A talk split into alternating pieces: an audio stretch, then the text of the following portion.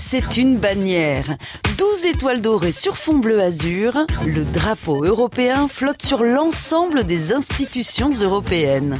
Ça symbolise le scintillement des étoiles européens. Bah, le doré, les étoiles, les êtres humains, les pays, parce que l'Europe, quoi. 1955, l'année où on a fait flotter notre bannière étoilée. Putain, putain, c'est vachement bien. Nous sommes quand même tous des Européens.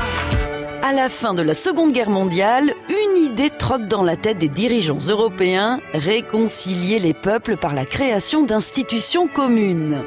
La première d'entre elles est créée le 5 mai 1949, c'est le Conseil de l'Europe, dont le siège est à Strasbourg. En août 1950, le projet est sur les rails, reste à lui trouver un drapeau. C'est une révolution.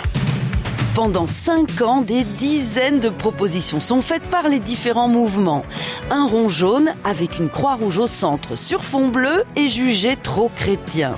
Un gros E vert sur fond blanc ressemblerait à un caleçon qui sèche dans un pré. Bref, la bannière se transforme en casse-tête. En 1955, Arsène Heitz, chargé du courrier au Conseil, emporte l'adhésion des membres avec un cercle de 12 étoiles sur fond bleu. Le Conseil y voit un symbole de plénitude et une référence aux 12 mois de l'année. Mais en fait, il n'en est rien.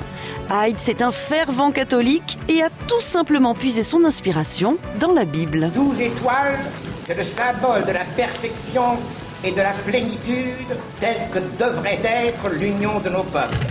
L'Union européenne a son super-héros. Son nom, Captain Europe.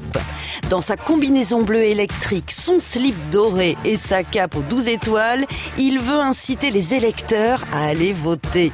Alors, on ne connaît pas encore l'efficacité de ses super-pouvoirs. En revanche, il faut bien reconnaître que c'est un super porte-drapeau. On n'arrête pas le progrès. Putain d'Europe, hein À retrouver sur francebleu.fr.